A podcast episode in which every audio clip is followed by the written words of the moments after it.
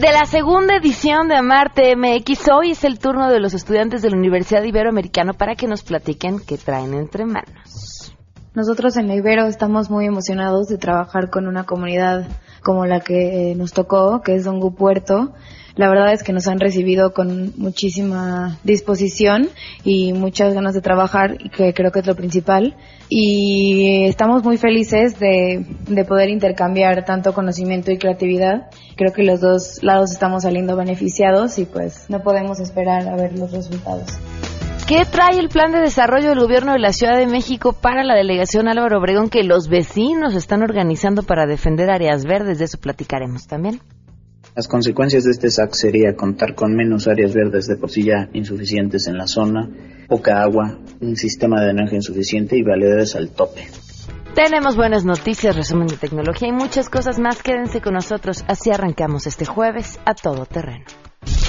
MBS Radio presenta a Pamela Cerdeira en A Todo Terreno, donde la noticia eres tú.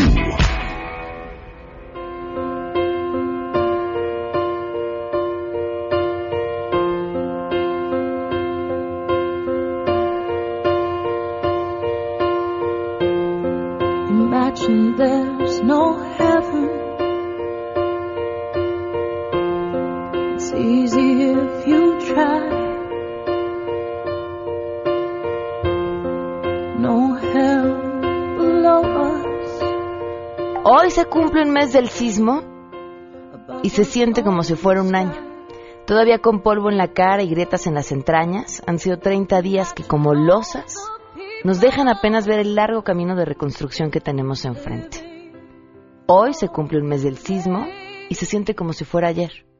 Todavía tememos oír la alerta sísmica que nos sonó.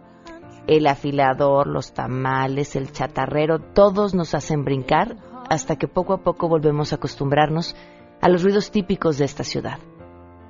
Hoy se cumple un mes del sismo y se siente como si fuera a suceder de nuevo mañana. La incertidumbre sobre los peritajes, la sospecha ante un sistema de corrupción resistente a las emergencias, todo nos tiene pendiendo de un hilo. Hoy se cumple un mes del sismo. Elegimos con cuidado lo que nos pondremos en el trabajo por si tenemos que correr Aún no hemos hecho nuestra mochila de emergencia.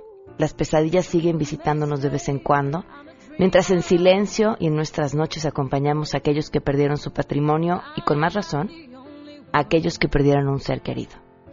Hoy se cumple un mes del sismo y todavía se siente.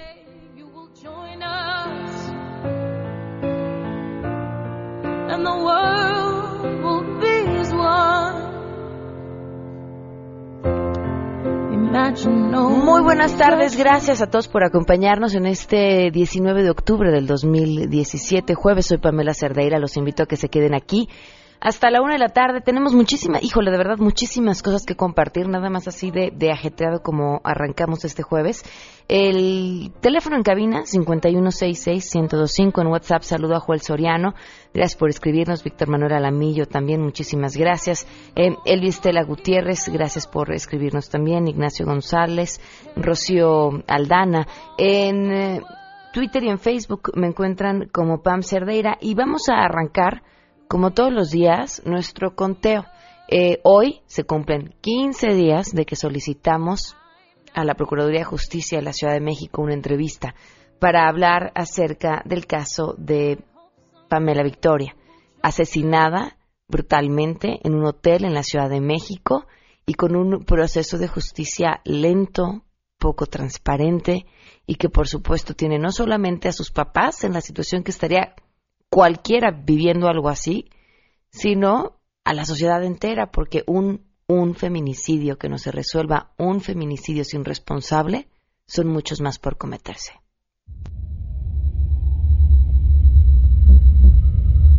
Cuando yo llego con mi hija a la iglesia donde se veló mi hija, yo, mi cuñado, le digo, vámonos, vámonos al ministerio porque ya está mi esposa y ya está mi hija, vámonos, vámonos. Llegamos y entramos con los judiciales y nos dicen, ¿sabe qué señores? Les pedimos de favor que no hablen nada con los preventivos y que no hablen nada, dice, porque no queremos que entre que en esto, en la carpeta. Dice, nosotros ya estamos armando bien la carpeta. Nosotros lo que queremos es armar bien la carpeta para tenerlo, todo lo que se pueda para detener a esta persona. Dice, porque si es lógico, dice, sus abogados ahorita van a querer pelear hasta donde, queremos sacar hasta Entonces, nosotros queremos armar bien la carpeta. Con nadie, con nadie nos dijeron que con nadie hablaran. Yo, le, yo me enojaba con mi esposo porque le decía, ¿cómo no vamos a alzar la voz? ¿Por qué si no se está tratando de, de la vida de alguien? Es mi hija y la mataron. ¿Por qué no debemos de pedir información? ¿Por qué no deben de estar ocultando cosas? Victoria Puente nada. Este sujeto a quien ya le giraron orden de aprehensión tarde, muy, muy tarde, eh, por supuesto todavía no lo detienen y nos dicen eh, de la Procuraduría Capitalina que pues que nos piden tiempo para poder dar una respuesta. Aquí seguiremos esperando y contando. Vamos a arrancar. Eh, ah, vamos con un entre... ¿No? Vamos a arrancar con la información entonces. Ok, pues arranquemos con la información.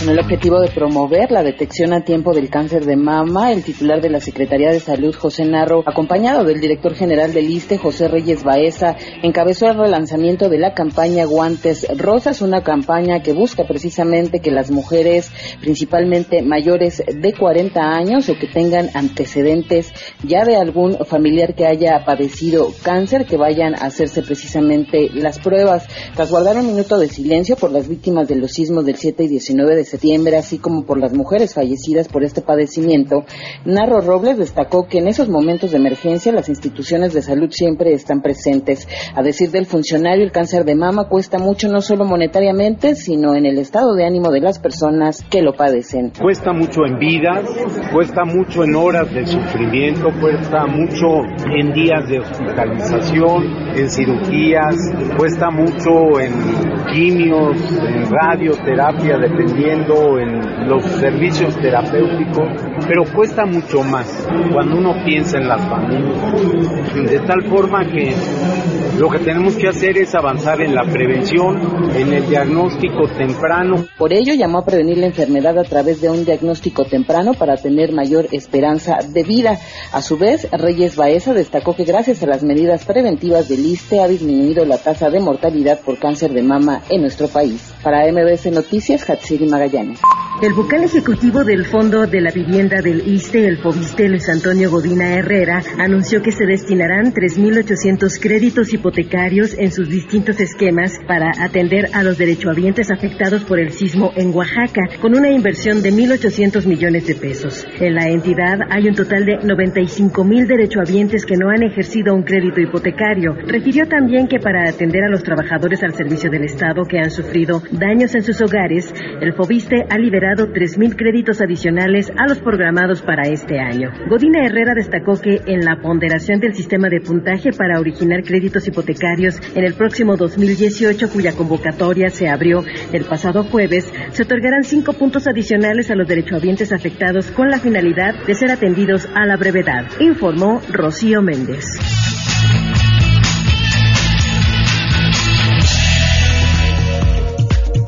12 del día con 11 minutos. Ayer les dijimos que traíamos pendiente eh, un, tema que tenía que ver con el presupuesto participativo y, la reconstrucción. Le agradezco a Leonel Luna, presidente de la Comisión de Gobierno en la Asamblea Legislativa de la Ciudad de México. Nos acompaña vía telefónica. ¿Cómo estás? Muy buenas tardes.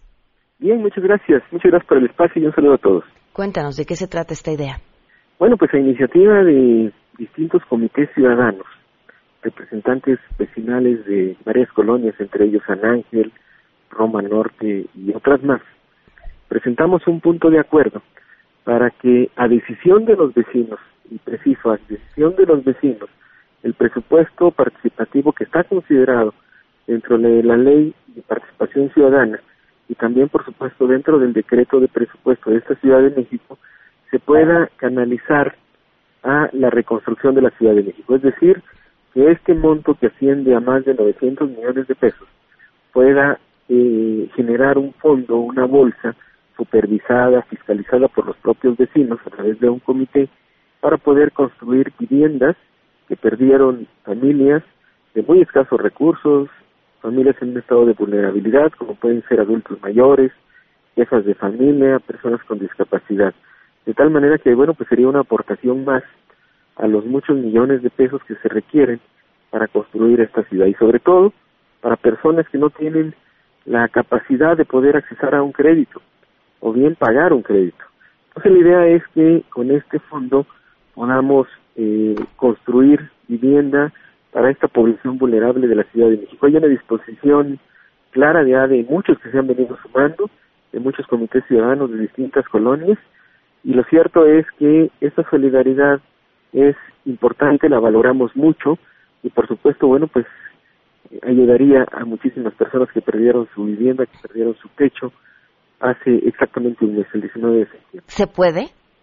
Se puede, por supuesto. ¿Cómo? Eh, a través de los acuerdos que se generen en asambleas de los propios comités ciudadanos donde ellos decidan que el presupuesto se vaya a una bolsa, a una bolsa con un censo perfectamente elaborado a través de estudios económicos que llevará a cabo la Secretaría de Desarrollo Social, con el acompañamiento, por supuesto, de los órganos de fiscalización del gobierno, que es la Contraloría General y la Auditoría Superior de la Ciudad de México. de esta manera, estaríamos haciendo todas las modificaciones correspondientes y bueno, pues quien así lo decida, los comités ciudadanos, las personas, los vecinos que así lo decidan, bueno, pues tendremos un monto importante para construir muchas viviendas que se requieren en esta ciudad, sobre todo en la zona periférica, donde tenemos daños eh, importantes, por ejemplo, la delegación Tláhuac, donde no solamente hay que construir, bueno, demoler y después construir, sino que también, sobre todo, el poder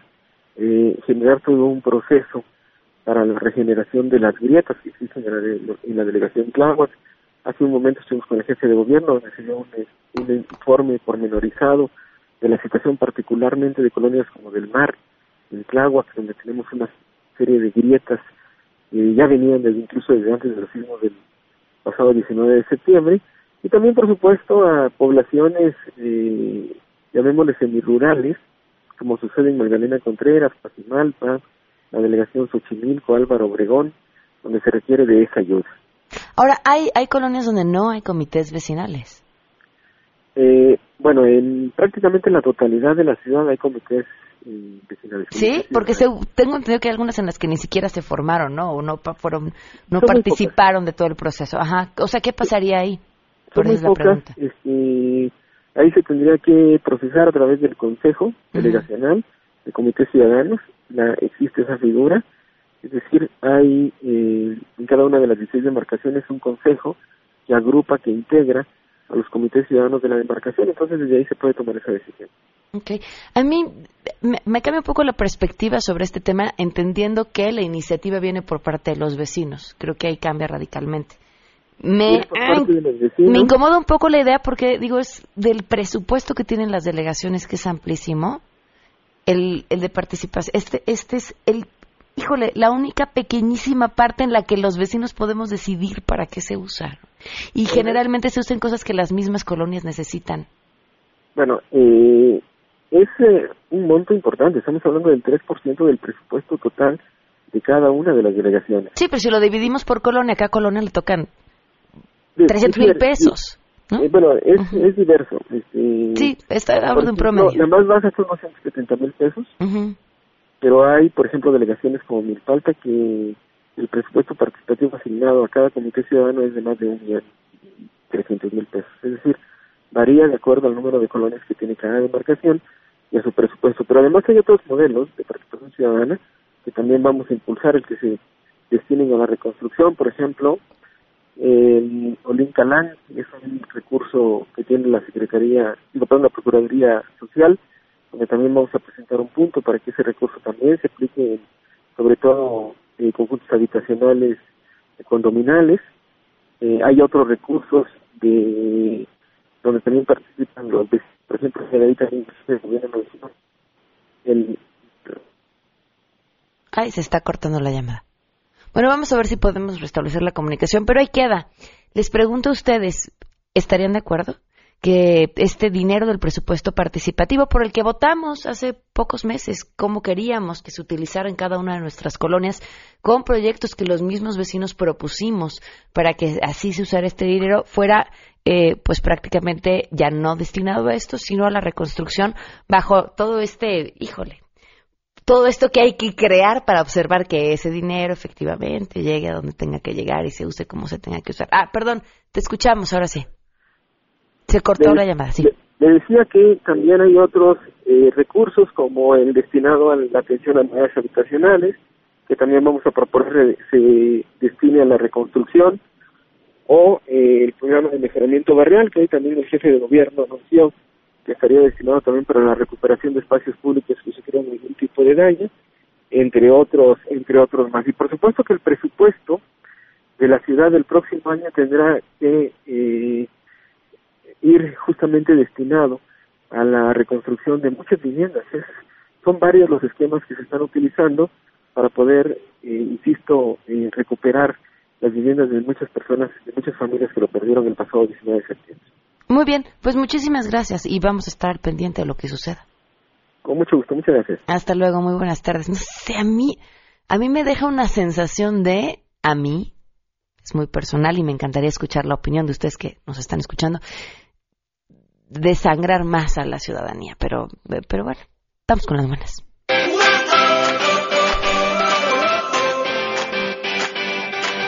Rocío Méndez, como siempre, con las buenas noticias. Te escuchamos, Rocío, buenas tardes.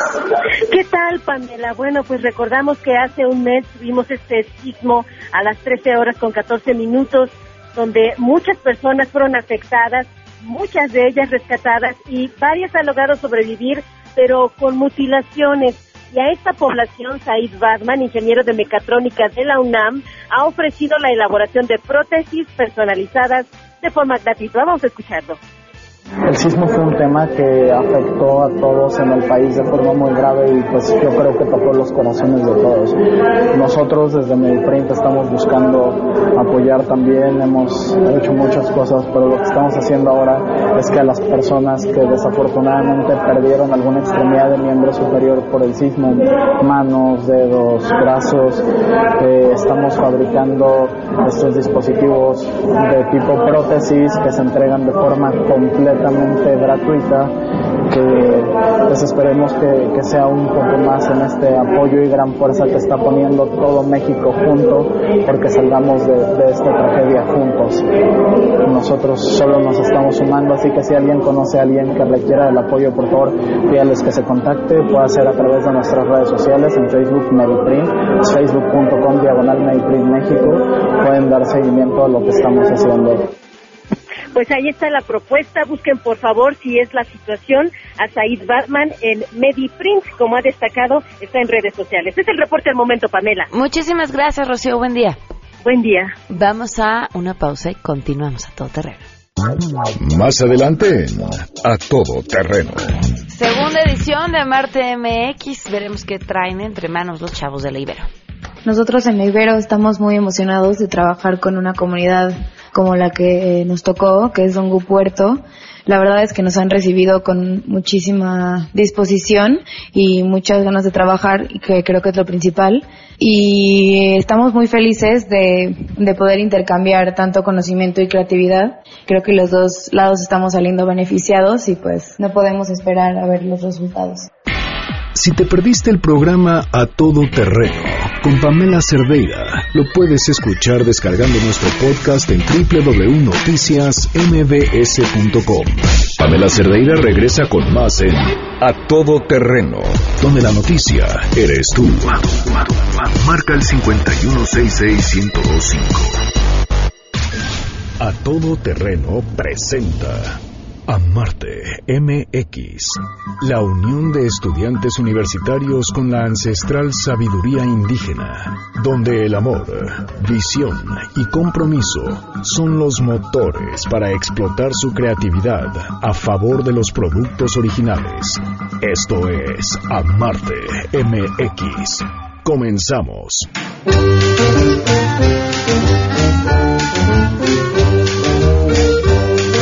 toca el turno a las estudiantes de la Universidad Iberoamericana. Le doy la bienvenida a Andrea Bustinza, de Diseño Textil. Bienvenida. Hola, muchas gracias. Gracias por acompañarnos. Valeria Pérez, de Diseño Gráfico. Hola, Valeria. Hola, Pamela. Vania Gama, de Diseño Gráfico Hola. también. Y Marta Nicolás, de Diseño Textil. Hola, ¿cómo estás? Bien, gracias. es que nos había contado, ah, les, bueno, les voy a contar si no tienes problema, que, que ya había estado en esta cabina porque tomó el curso de, de- de locución de, de BBC, por cierto, que pueden ustedes estar atentos si algún día lo quieren tomar, de vez en cuando se abre una fecha. Este, muy interesante el curso, por cierto. Bueno, ¿cómo están? ¿Cómo van? Eh, ¿Cómo ha sido su primer acercamiento a este proyecto? Eh, pues creo que ha sido bastante fructífero. Ya tuvimos una visita a la comunidad, donde ellos nos recibieron con muchísima disposición, con muchas ganas de trabajar. Están, creo que igual de emocionados que nosotros de trabajar juntos. Y también ellos ya tuvieron la oportunidad de venir a la Ibero y tuvimos un taller donde también experimentamos con distintos materiales y procesos. Entonces, pues emocionados, creo que hemos tenido un muy buen comienzo. A ver, vayamos por partes. ¿Quién, ¿Con qué comunidad están trabajando? Se llama Dongu Puerto y está en la comunidad de Acambay, en el Estado de México. Y ya fuimos, hicimos como hora y media, no está tan lejos de aquí, entonces llegamos y sí, como dice Vale, nos recibieron con de verdad la mejor disposición, muchísimo entusiasmo y pues nos, o sea, desde el primer momento nos sentimos bienvenidos y sí, hemos hecho una, o sea, hemos tenido muy buena conexión con ellos. ¿Cómo es esta comunidad? Esta comunidad es muy unida. Hemos visto que son demasiados vastos con nosotros desde la bienvenida, comimos con ellos. ¿Qué comieron? Porque uy, luego cuando uno ve No, delicioso. Delicioso. Nos dieron de todo. El, el año pasado este, aprendimos que eran quienes tenían las mejores tortillas. Sí, por ejemplo. sí, ¿Qué sí. comieron? Nunca en la vida había probado el huitlacoche. Ujú. No, Salsa. O sea, me pude haber comido toda la canasta de quesadillas de huitlacoche que nos dieron. Delicioso. Ok. ¿Qué hace esta comunidad? Esta comunidad se enfrasca en la herrería, cestería y en el tejido. Ok. ¿Cómo es su, su tejido? Su tejido, bueno, ahorita principalmente sus patrones son tradicionales. Eh, en el taller que, que realizamos en la Ibero, eh, hubo varias este, diferentes técnicas para enseñarles. Esto más que nada es un, un trabajo en conjunto. Nosotros aprendemos de ellos, ellos aprenden de nosotros y creo que eso es lo más importante de este proyecto, que vayamos en conjunto de la mano y que aprendamos juntos. ¿Cuántas personas de la comunidad vienen a, bueno, fueron a este taller y qué fue exactamente lo que hicieron? Varias, como... ¿qué? Trece, Trece. Ujú. Como 13 personas de la comunidad de, o sea, de diferentes edades. O sea, estaba ¿Hombres y mujeres o solo mujeres? Dos hombres y las demás mujeres. Ok, también hay hombres que bordan entonces. No, los hombres se dedican más como a, A la, la parte de herrería. y cestería. Hacen la estructura de herrería y luego con tule Ujú. este, tejen las cestas. Y las mujeres hacen más la parte de tejido, de bordados y así. Y bueno, pues vinieron al Ibero, como que fue padre para nosotros como hacer un intercambio de conocimientos. La primera vez que fuimos nosotros nos enseñaron sus talleres, este, sus tejidos, sus bordados y nos encantaron. Y ya la segunda parte ellos vinieron como a nuestra comunidad y nosotros les enseñamos lo que nosotros sabíamos hacer. Entonces dimos como un taller de teñidos, de, de desteñidos, de ¿qué temas? Tejidos, ¿no? Sí, tejidos, de- materiales, o sea, cosas diferentes, pero al final enriquecernos mutuamente. Esa parte que hace el, el trabajo del Ibero, porque lo pudimos ver el año pasado en la edición anterior de Marte MX, creo que es muy, muy valioso. Estos proye- proyectos como este siempre son cuestionados porque la gente dice, ¿y qué va a pasar después? ¿no? Eh, y aquí demuestran que lo que sea que pase después, ya la comunidad se quedó con algo. Ese conocimiento para eh, teñir el textil, para lo que sea. Ya saben algo que no sabían y de cierta forma eso puede llevar a una transformación mayor. Ahora, ¿ya están trabajando en el producto los productos que van a hacer o no? Sí. Bueno, ¿Nos pueden adelantar algo o no van a querer? Pues sí, ¿por qué no? ah, que no, dicen aquí. Ah, no, es secreto. Mm, Bueno. Eh, ¿Cuáles son los retos a la hora de que llegan a, a esta comunidad de encontrar un acuerdo, de trabajar juntos, de, de respetar lo que los dos quieren o la idea que los dos traen en mente? Pues creo que ha habido muchísima apertura de su parte y, y el reto principal es que esta comunidad no es tal vez tan conocida a nivel nacional, mucho menos internacional, pero pienso que es el reto más importante porque tenemos como tarea, o como más bien sentimos la responsabilidad de darles algo por lo que la gente los, los conozca, ¿no? Como poner en el mapa otra vez esa comunidad y que sea conocida. Sí, y, también siento que la cultura otomí, porque como ellos nos dicen, están perdiendo su lengua principal, que pues es el otomí, que ya no lo hablan porque por la discriminación. Entonces también nosotros darles a ellos ese valor, o sea, que ellos mismos sientan, se sientan orgullosos de sus raíces. Ok. Ibas a decir algo. Ay, ya se me olvidó. Bueno, vamos a hacer una pausa si tienen alguna pregunta para las chavas de la Ibero que también están participando en este proyecto de Amarte MX y que finalmente el público también evaluará quién será el ganador. De una vez aprovechen 5166-1025 y el número de WhatsApp 5533329585.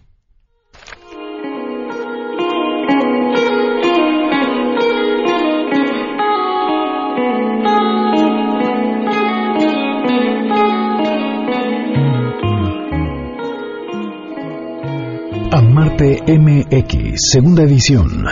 Pamela Cerdeira es a todo terreno. Síguenos en Twitter, arroba Pam Cerdeira. Regresamos. Pamela Cerdeira está de regreso en A Todo Terreno. Únete a nuestra comunidad en facebook.com, diagonal Pam Cerdeira. Continuamos. Amarte MX, segunda edición.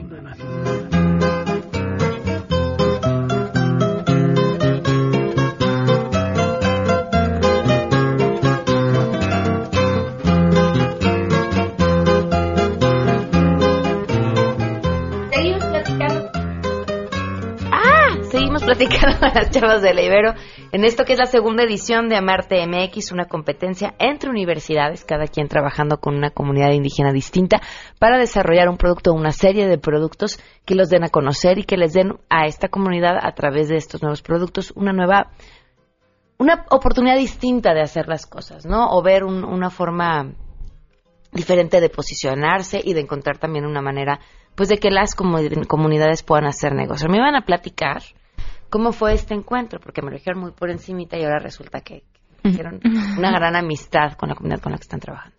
Pues sí, como que para nosotros era muy importante no ser invasivos, o sea, no llegar y, ay, pues nosotros somos la Ibero y ahora te vamos a proponer nuestra propuesta y tú la vas a hacer. O sea, no era lo que nosotros queríamos y no era lo que queríamos que ellos entendieran de nosotros. Entonces hicimos como una serie de dinámicas para conocernos pero como personas, no como comunidad y no como libero, sino tú quién eres y yo quién soy, en qué puntos nos encontramos, qué somos, en qué nos parecemos, en qué no nos parecemos. Y como que gracias a eso generamos como una conexión más allá de es la comunidad con la que trabajo. O sea, realmente salimos de ahí diciendo, tú me importas y yo te importo a ti. O sea, ellos cuando nos recibieron con comida, nos hicieron unos collares a mano de flores y cosas que Después un cronista nos explicó que depende de lo, de lo que está hecho, el collar significa algo distinto. Y los nuestros estaban hechos como de jitomatitos y de como habitas y así. Galletas de animales. Ajá. ¿Y qué significaba? Que con ellos nunca te iba a hacer falta comida y que estabas protegido. Wow. Entonces, como que tú enterarte de eso, de alguien que no conoces, y sobre todo hicimos mucho, hicimos un juego como de, con el tablero de Twister, que cada color era un área de preguntas. Entonces, el azul era ¿qué haces en tu vida diaria? El rojo era cuéntame una experiencia de tu vida.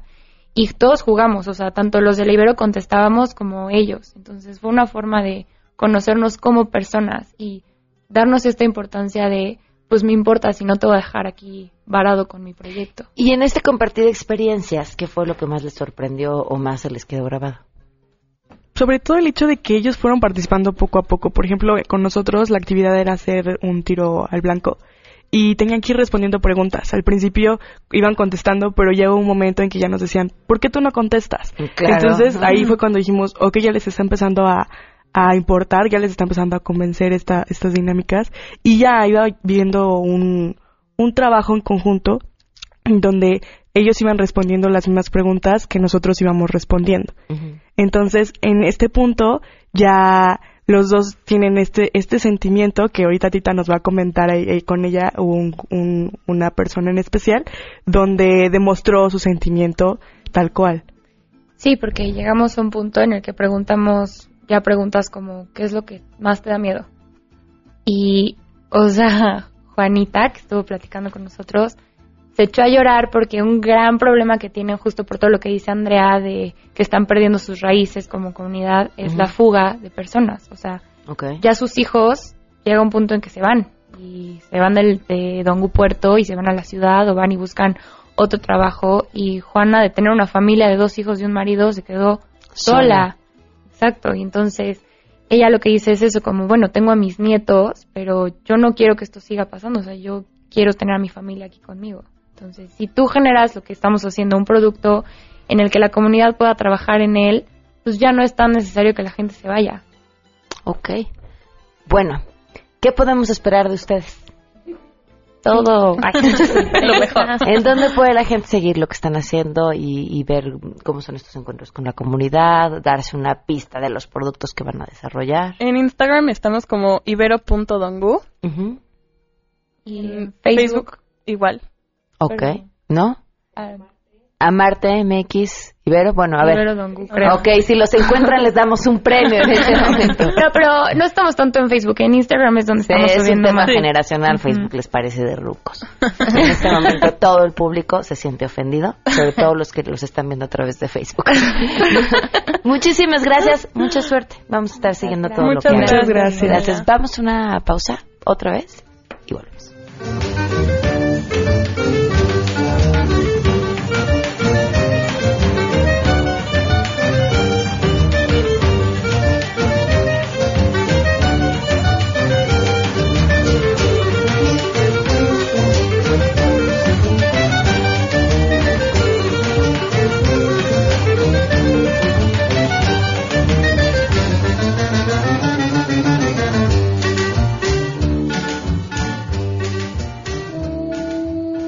MX, segunda edición. Si te perdiste el programa A Todo Terreno con Pamela Cerdeira, lo puedes escuchar descargando nuestro podcast en www.noticiasmbs.com. Estamos de regreso. Síguenos en Twitter, arroba Pam Cerdeira, Todo Terreno, donde la noticia eres tú. Continuamos.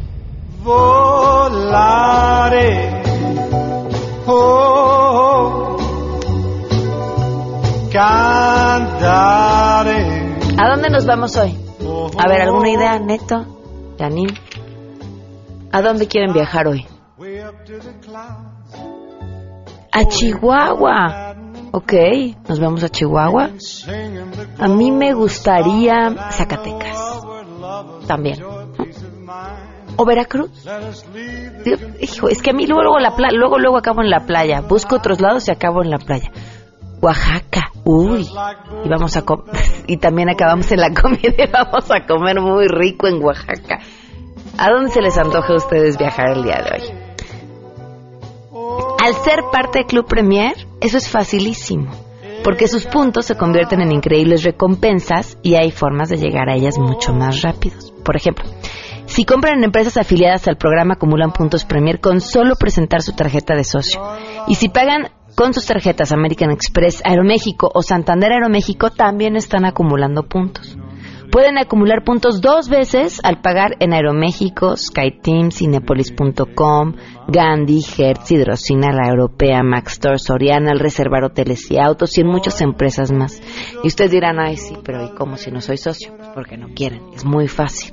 Para hacerse socio, nada más tienen que meterse a clubpremier.com, ingresan sus datos y ya, quedan inscritos y es completamente gratis. Club Premier, el punto es sorprenderte.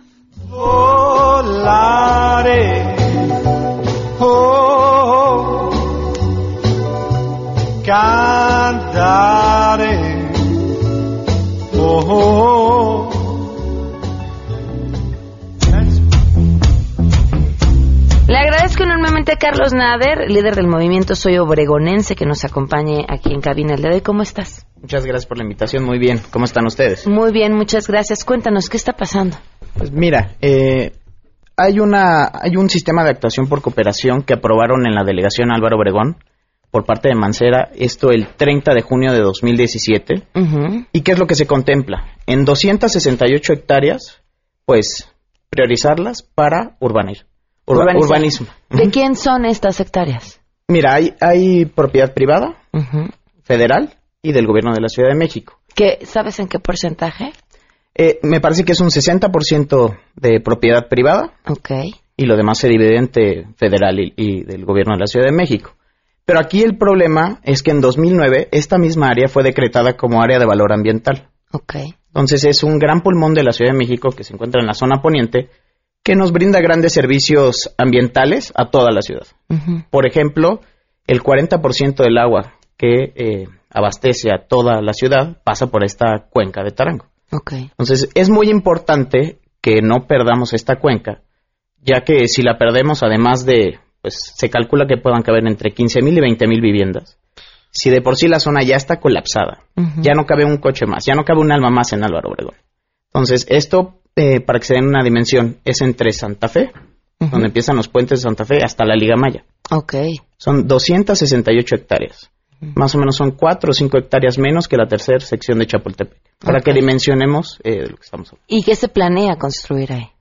Pues, como no hay un plan maestro, la Mancera simplemente eh, sacó su acuerdo, en donde, además, pues un poco oscuro, porque no menciona que es en el área de valor ambiental, simplemente dice, eh, se aprueba, se acuerda, este sistema de actuación por cooperación en Álvaro Obregón, y pone las poligonales después de que estuvimos investigando, nos dimos cuenta que era el ABA.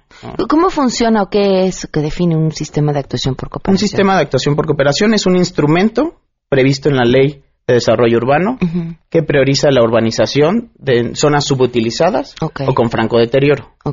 En caso en esta zona no es ni subutilizada ni tiene franco deterioro porque no hay nada. O sea, hay árboles, hay dos ríos, hay una presa, hay una laguna natural, en fin, tenemos flora y fauna endémica que obviamente perderíamos.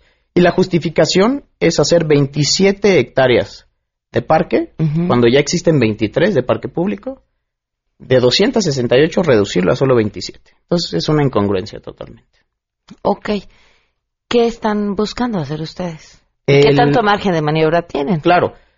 Los, los tiempos legales ya terminaron, pero nosotros el primero de septiembre logramos eh, ingresar un juicio en el Tribunal de lo Contencioso Administrativo.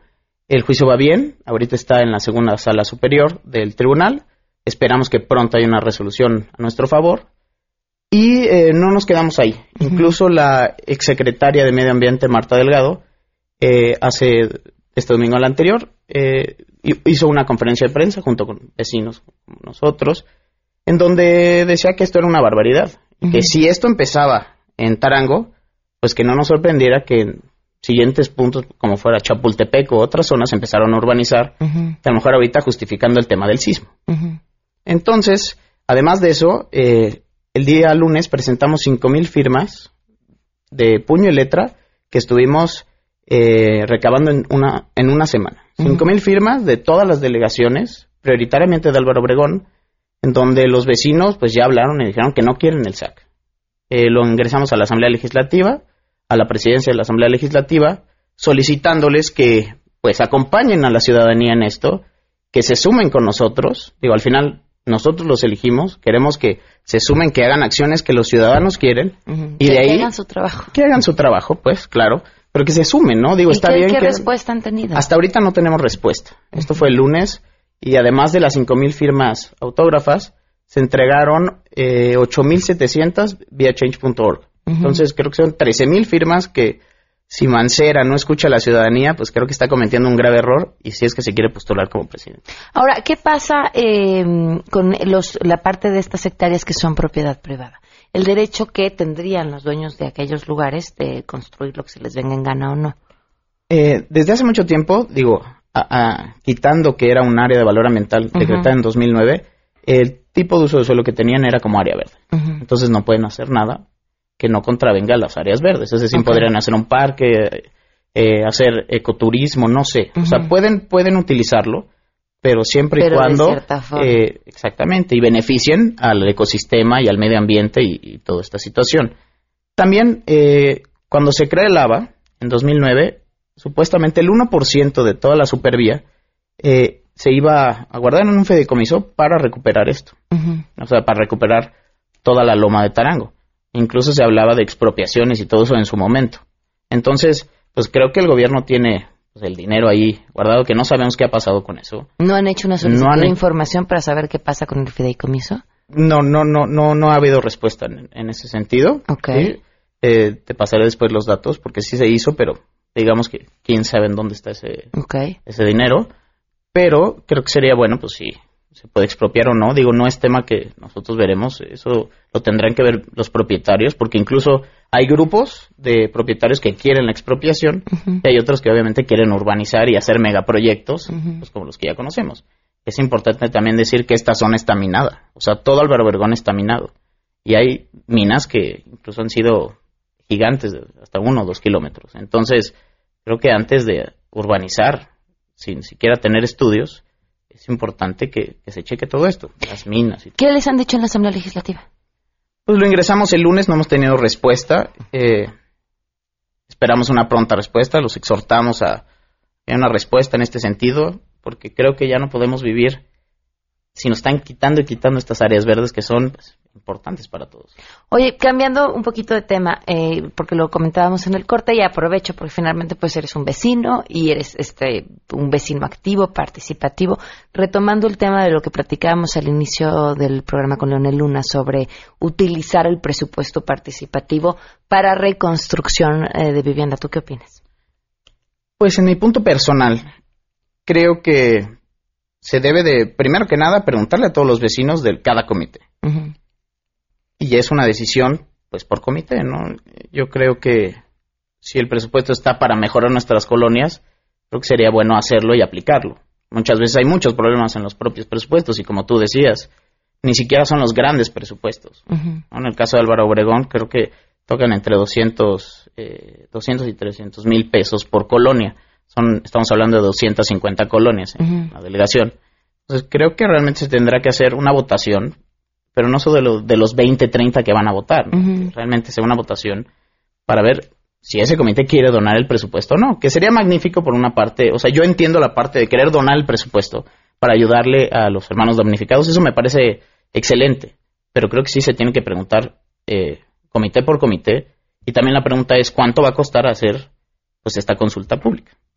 Bueno, Ok, no, pues, pues todo cuesta, todo cuesta un dinero. ¿Cómo puede la gente informarse de lo que están haciendo a través de este movimiento Soy Obregonense? Pues en nuestras redes sociales estamos en Twitter como eh, arroba carlosnader A, también en arroba soy obregonense guion bajo, y en Facebook igual, Carlos Nader Argumedo y eh, Soy Obregonense. Perfecto, pues estamos al pendiente a ver si hay alguna respuesta por parte de la Asamblea, por parte del Gobierno de la Ciudad de México. Muchísimas gracias. Muchísimas gracias a ti. Me preguntaban temprano en WhatsApp ¿Cuál es el libro del mes?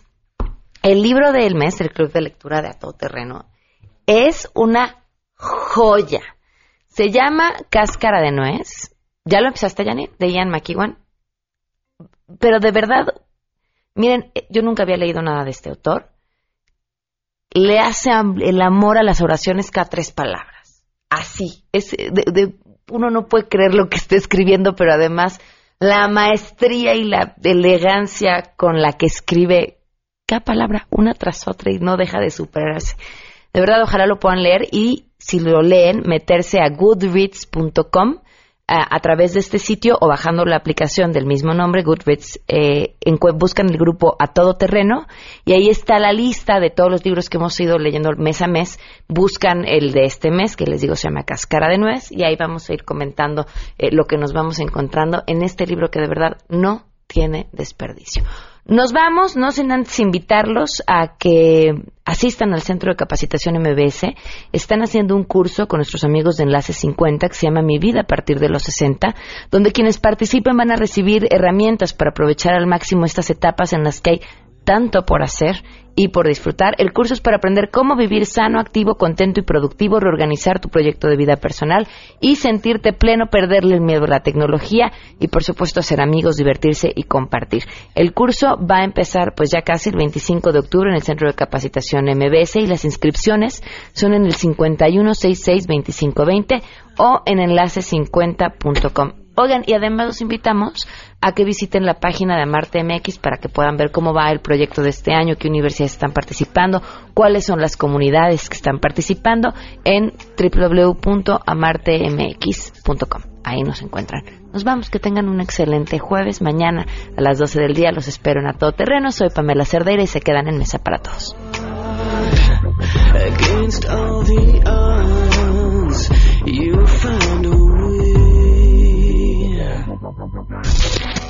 MBS Radio presentó a Pamela Cerdeira en A Todo Terreno.